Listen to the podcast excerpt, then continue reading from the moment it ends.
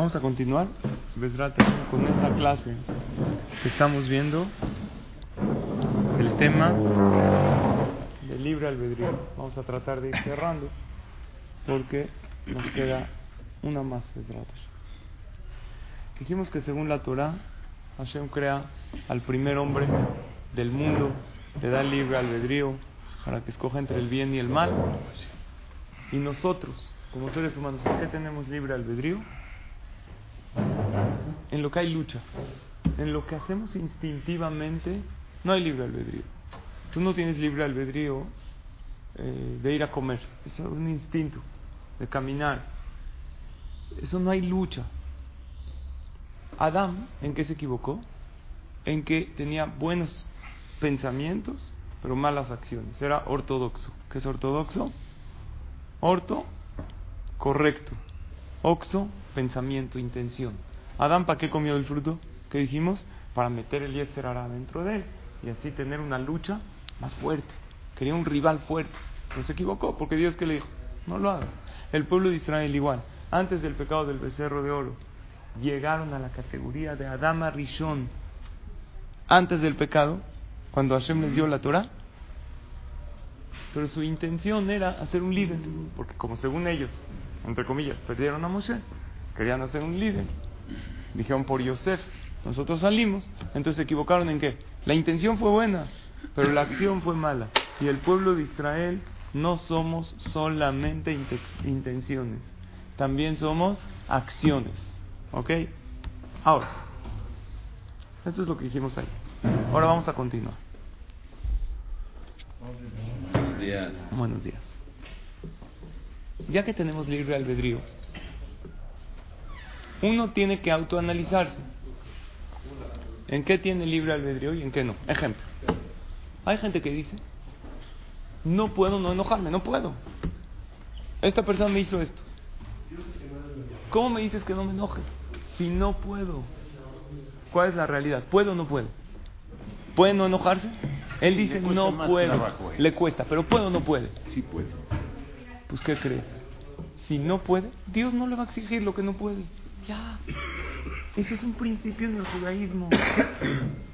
es que yo no puedo no hablar la shonara. No puedo. Si no puedes, tranquilo. Dios no te va a castigar por algo que no puedes hacer. ¿Sí o no? ¿Y que no puede matar? Si en verdad no puede, nadie sabe más que Hashem. Si en verdad no puede, no tiene culpa. Ese es un concepto importantísimo que tenemos que saber en nuestro libre albedrío. Si Parón podía dejar a los hijos de Israel salir o no. Si no podía, ¿qué crees? No lo van a castigar por eso. Por no podía. Cada quien sabe que puede y que no. Pero hay algo que no puedes. Engañarte a ti mismo diciendo no puedo cuando sí puedes. ¿Quién sabe si estás engañando? Nada más tú y Hashem. Entonces, ¿tú qué tienes que hacer? Tu máximo, tu máximo, tu máximo. Porque a lo mejor sí puedes. ¿Está claro ese concepto? Está claro que Hashem no puede castigar a alguien por no hacer. Había una vez llegó a su uno, llegó a su oficina, vio a un empleado, dijo despedido. Dijo, pero ¿por qué? Yo no hice nada. Por eso, porque aquí vinimos a hacer. no queremos gente que no haga nada. Aquí necesitamos gente que haga, papá. Con Hashem funciona así. Dios no te puede ni quitar ni castigar por algo que no tienes la culpa. Entonces hay gente que es que yo no puedo ser kosher, no puedo. Mira, si no puedes, tranquilo. Pero si puedes y no quieres, y no quieres ahí sí estás faltando en lo que es tu potencial. Ahora, preguntamos en la primera clase y ahí viene la pregunta buena. Esab, oye, todavía estaba destinado para ser Rasha. Desde que nació, ¿cómo nació? Con tendencias idólatras. Entonces, ¿qué culpa tiene? Si no podía no ser Esab, pues no tiene la culpa. No va a ser castigado. Oye, entonces, ¿por qué la Torah me tacha a Esab? Si no tiene la culpa. ¿Sabes por qué me lo tacha? para que tú aprendas a no ser como él.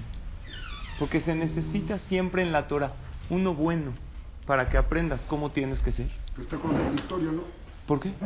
Porque estamos hablando de que si no estaba en él y no puede, no tiene culpa. No tiene culpa. Entonces lo tachan, entonces lo están culpando. No. ¿Sabes por qué lo tacho? Ahí te va el ejemplo. Dice Dani, oye, si lo tacho lo estoy culpando. ¿Qué pasa si yo veo en la calle, Barminan, alguien drogándose, alguien tirado, mal? Yo paso por ahí. Yo no sé si él tiene la culpa o no. Pero yo junto con mi hijo, ¿qué le digo? Eso no se hace.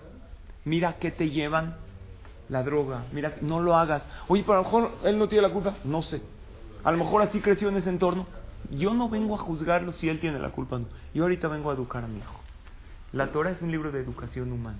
Si Esab tiene mucha culpa, poca culpa, nada culpa, yo no sé. Pero sí tacho su comportamiento para que aprendas a cómo no ser como él. Sí. Entonces Dios está creando a alguien, lo está echando a perder para que los demás aprendan. Muy bien. A lo mejor él le creó una tendencia a que él podía. Ahora, él le creó a Hashem una tendencia a la idolatría, a una tendencia al asesinato. Y Esab podía superarlo. No esperábamos de Esab que sea Moshe Rabbenu, ¿verdad? Eso seguro no esperábamos. Pero sería suficiente con que no mate. ¿Para qué Dios creó a Esab con una tendencia a matar? ¿Para que la supere? y para que aprendamos a cómo no ser en la vida. O sea, Esab seguro tenía libre albedrío. Yo les digo que tenía. ¿Por qué? Si no, no sería condenado por lo que hizo. Si no, la Torah no lo reprobaría.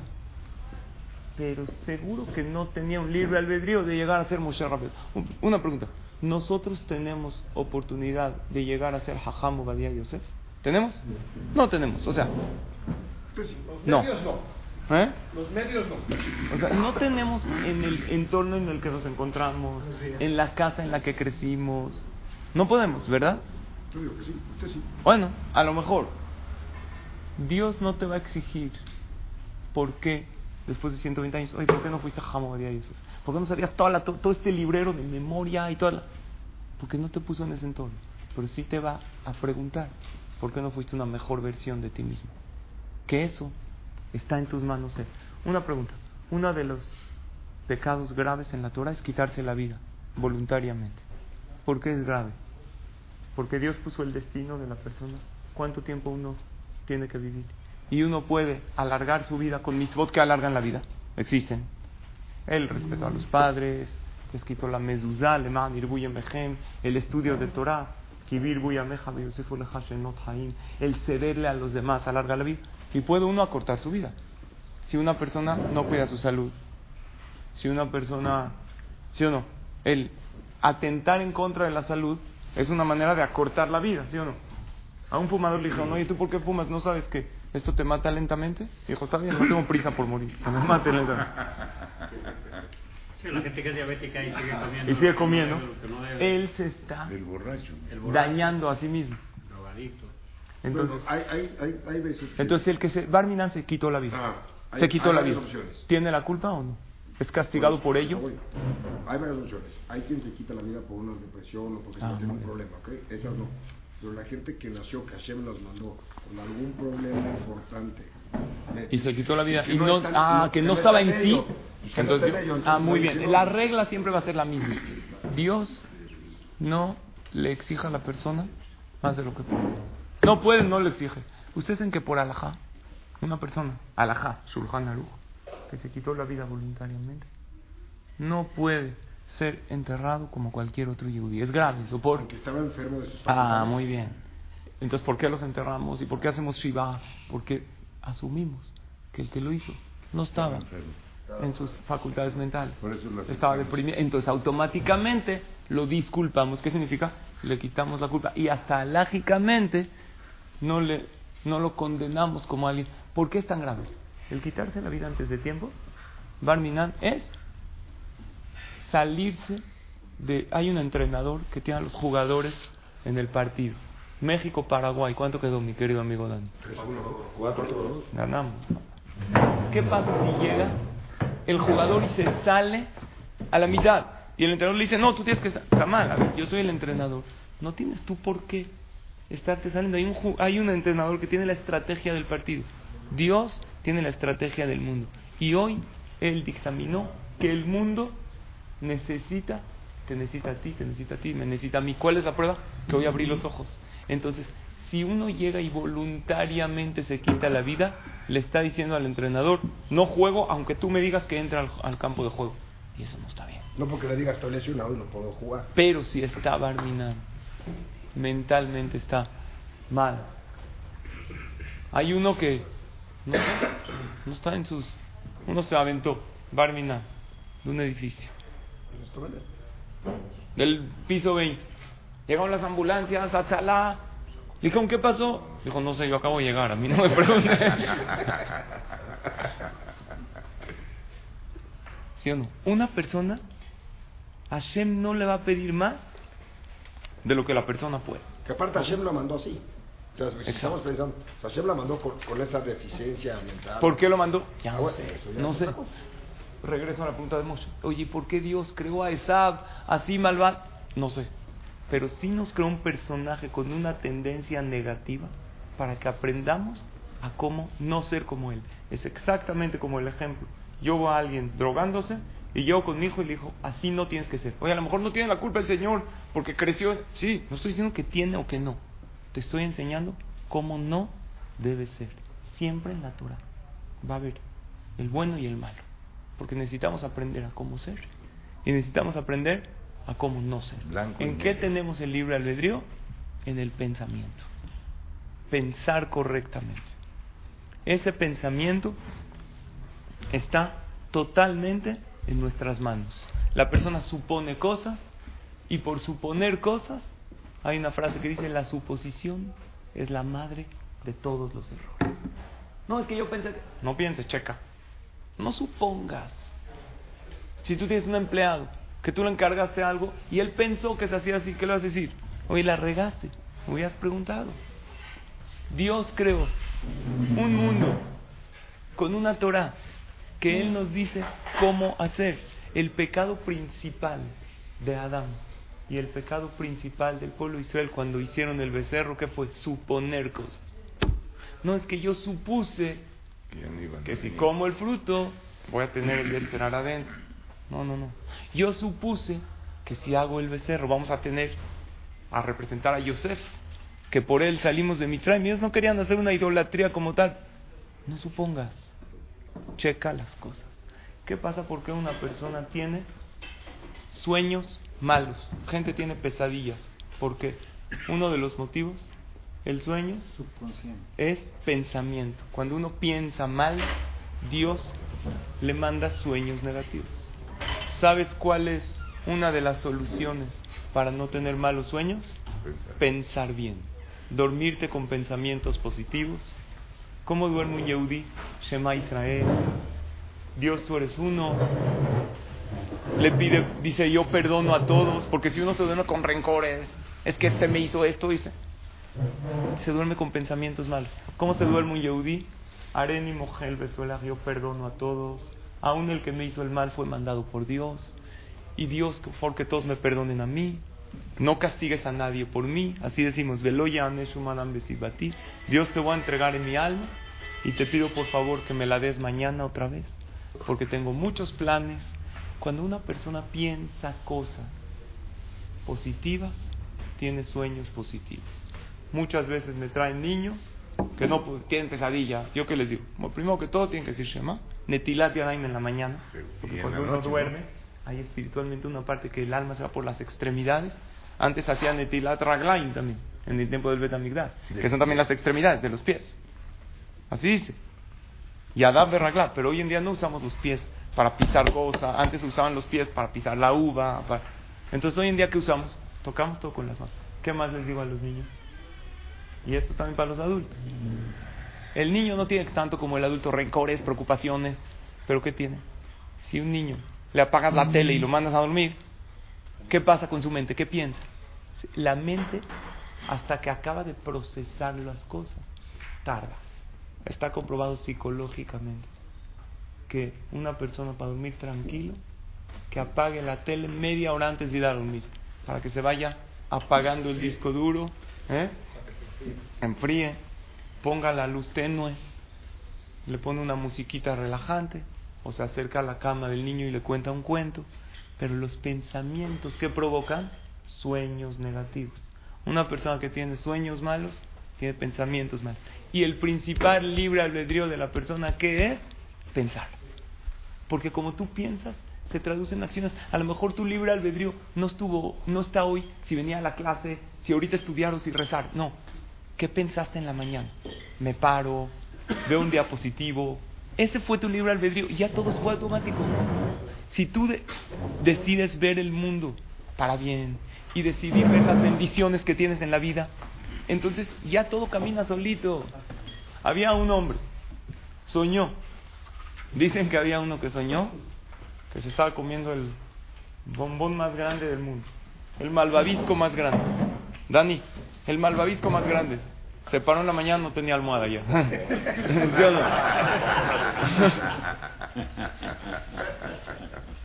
Lo que uno hace con el pensamiento, ¿cómo lo repara? Con pensamiento. Pensamiento malo se repara con pensamiento bueno. Esta es una historia real. Había uno, una señora fue con el rey de España, hace 200 años más, con el rey de España, y le dijo, el rey era también el juez, le dijo, mi vecino soñó en la, que él estaba conmigo en la noche, que pecó conmigo. Y no puede ser, yo soy una mujer casada. Le dijo, ¿eso soñó? ¿Cómo sabes que soñó eso? Le dijo, él me dijo. Me vio en el elevador me dijo, oye vecinita, ¿qué crees que soñé ayer? Exacto. ¿Eh? a lo mejor para la otra. Sí, está bueno. Darla ahí. Para, sí, es bueno.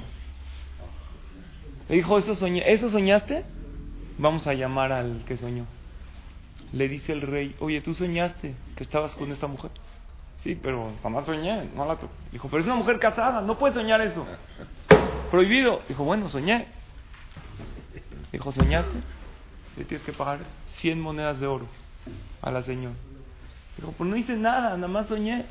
Tienes que pagar esa multa. La señora estaba feliz. Me va a pagar 100 monedas de oro. Y el hombre, no es justo. Ya se estaban yendo. Dijo, ven, ven para acá. Dijo, sueña que se las pagaste. y ya. ¿Qué hizo el Señor? Tomó café toda la noche para no soñar nada. ¿Eh? qué? quiere decir? ¿Cómo repara uno un mal pensamiento? Con un buen pensamiento. Los pecados, la mayoría saben de qué emanan? Del pensamiento de la persona. Y la mayoría del libre albedrío no está en nuestras acciones, está en nuestro pensamiento. Ya cuando piensas, actúas en automático. Y ahí no está tanto tu libre albedrío. El libre albedrío del ser humano va a estar en cómo piensa, en cómo ve la vida. Yo ahorita a lo mejor no puedo decidir o no sé exactamente cómo funciona mi libre albedrío. Preguntamos la primera clase. Oye, si Dios ya sabe todo, ¿dónde está mi libre albedrío? Entonces, ¿qué contestamos? Contestamos, mira, Hashem es como un profeta. Sabe, pero no decide por ti. Tú decides. ¿Lo entiendes o no? Si no lo entiendes, oye, no lo entiendo tan bien. ¿A cuánto entiendes este concepto que te digo? Lo que dice el Pirkei A Kol Zafui de Arishut Netuna. Todo está previsto, pero tú tienes libre albedrío. No lo vas a entender al 100. ¿Sabes por qué no? No lo vas a entender al 100 porque no pretendemos entender a Dios al 100. Porque un Dios que lo entenderíamos al 100% no sería Dios. Nadie queremos un Dios igual que nosotros, sino sería uno como nosotros. Es lógico que no entendamos al 100% a Hashem. Pero si algo podemos entender. Si entiendes al 90%, pues tu 90 es 100. Y aquí entra, una vez me preguntó nuestro querido Carlos, el tema de Baruch Espinosa, que quieren que lo debatamos. Un pensador muy importante, Yehudi. ¿Cuál fue su error de él? El error de él era que yo puedo todo con pensamiento. Me puedo conectar con Dios con un paisaje bonito. Me puedo conectar con Hashem haciendo la bondad al otro. No necesito tantas mitzvot. Detrás Hashem, vamos a estudiar Una semana su tema, quién fue él, cuándo nació, cuáles fueron sus ideas. Pero ¿saben en qué fue una de las cosas que se equivocó? Que él decía que solo pensamiento. ¿Eso qué es? Ortodoxos. Nosotros no somos ortodoxos. No es puro pensamiento. Nosotros necesitamos acciones. ¿Por qué? ¿Qué dice el Rambam? Ajarea ma'asim nimshahim al. ¿Para qué me pongo el tefilín ahorita? Para que el tefilín me ayude a pensar correctamente y a pegarme a mi creador. Oye, si no me lo pongo, si no me lo pongo, no voy a tener esa fuerza para poder pensar. Pero si me lo pongo en automático sin pensar, Dios no quiere robots. Quiere que te pongas el tefilín y que pienses cuando te lo pongas que Hashem purifique mis pensamientos y al ponerme tefilín y tener aquí el Shema, que Hashem me ayude con mis acciones. Oye, si oigo el shofar en Rosh Hashanah y no siento nada, no es lo que quiere Dios. Pero tampoco quiere que pienses en Hashem y no oigas el shofar. ¿Por qué? Porque el shofar y el tefilín y, todas darse de acá, todas esas son acciones que te ayudan a pensar. Eso es la Torah. No es al 100% ortodoxia, puro pensamiento y ya. No, también necesito hacer. Si yo tengo increíbles intenciones con mi esposa, pero no hago acciones, no la ayudo, no, pues, puedes tener maravillosas intenciones, pero no son suficientes. Sí. En la primera clase empezamos porque Dios nos creó a su imagen y semejanza. Correcto. Que Dios domina todas las cosas que hacemos. Pues si Dios dominara todas las cosas que hacemos, Dios no hace que yo haga el mal para luego castigarme. Por eso me da libre albedrío. Exacto. Pero no hizo que haga el mal, me dio opción. Hacer el bien y hacer el mal. Si yo tengo ese libre albedrío, el albedrío es como usted lo está diciendo, es, el, es en el pensamiento. Aquí ¿Por está. qué? Porque yo no como kosher todo el año. Como carne pero para mí es lo mismo cómo matan a la vaca o cómo matan a ¿Ok? Para mí. Para usted no. Sí. Pero No tenemos que ser iguales. en Pesach, yo soy 100% kosher. ¿Por qué? Porque le tengo miedo a Dios. Porque en mi mente, en esa semana, tengo un temor a Dios. Y eso es el libre albedrío. Es, está aquí en el pensamiento. ¿Estamos de acuerdo? De acuerdo. Y Dios no le exige a usted que sea como yo, ni a mí. Le exige a usted que sea su mejor versión de usted. porque si no, y a mí mi mejor versión de mí. colel. Exacto. Y necesitamos de todo. Ahora quiero explicar algo que con eso tenemos que concluir. Sí, estoy de acuerdo. La mejor versión de usted es empieza a respetar increíble y en el año no. Si esa es su mejor versión, jabón. Pero si hay una mejor, hágala. ¿Acaso, Carlos, es que a lo mejor te puedes ir superando un poquito Exacto. cada vez? Si hay, ahora, y si no, no puedo. Espera, y, si, y si no me puedo superar más, si no puedes, Dios no te exige lo que no puedes. que Ya. Siempre, nos podemos, siempre podemos Exacto. más. Sí, Ahí está la Siempre respuesta. más. Pero hay gente que dice, oye, de verdad no puedo. ¿Sabes? No puedes, no puedes. Como el ejemplo, ¿puedo ser Jajamo Badía Yosef? No. No puedo, no te pide. No, no puedo, no quiero. Ah, muy bien. No quiero, ahí tienes razón. Muy bien.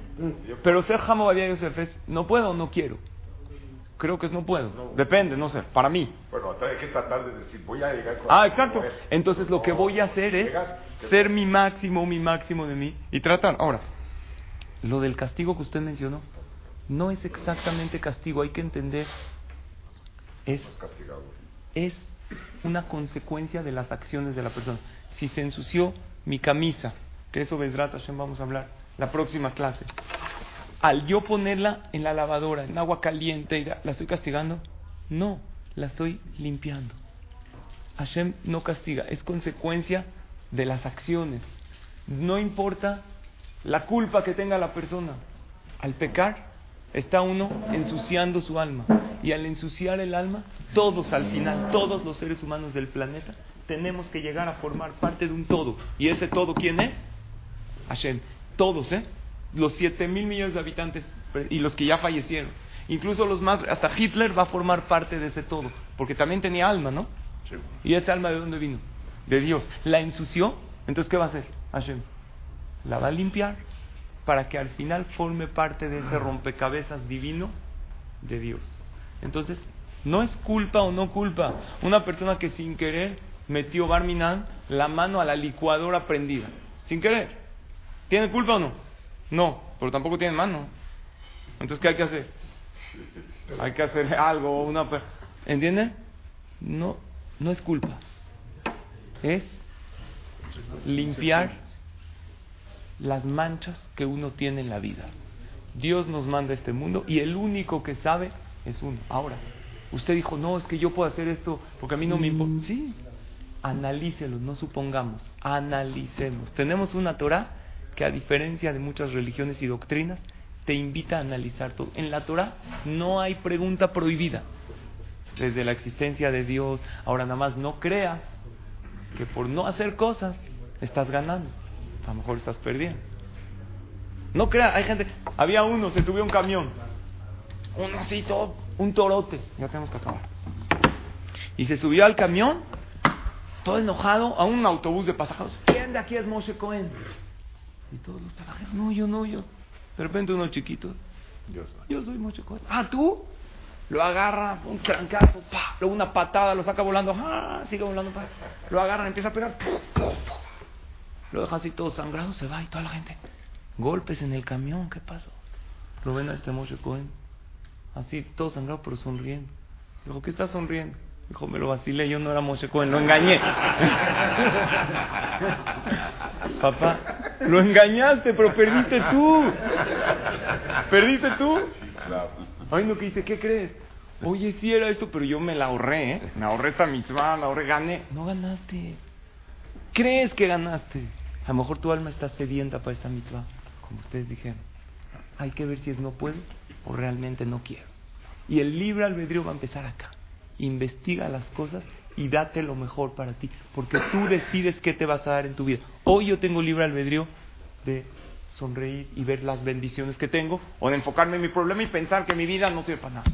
Tengo libre albedrío de llegar y pensar todo el tiempo en mis problemas, o subirme a mi coche y decir, Baruch Hashem, tengo trabajo, tengo para quién trabajar, porque hay gente que tiene trabajo, pero no tiene para quién. Tengo una familia, oye, mi hijo no me obedece, exacto, pero Baruch Hashem tengo, tengo amigos, tengo knis, ahí está el libre albedrío. ¿Cómo yo me enfoco? Y asegurarme de no engañarme, porque al pensar que estoy engañando a los demás o que gané, ahí ves me estoy afectando a mí mismo. Hashem, vamos a continuar para cerrar el tema. Mañana tengo Bar Mitzvah. Entonces, Hashem.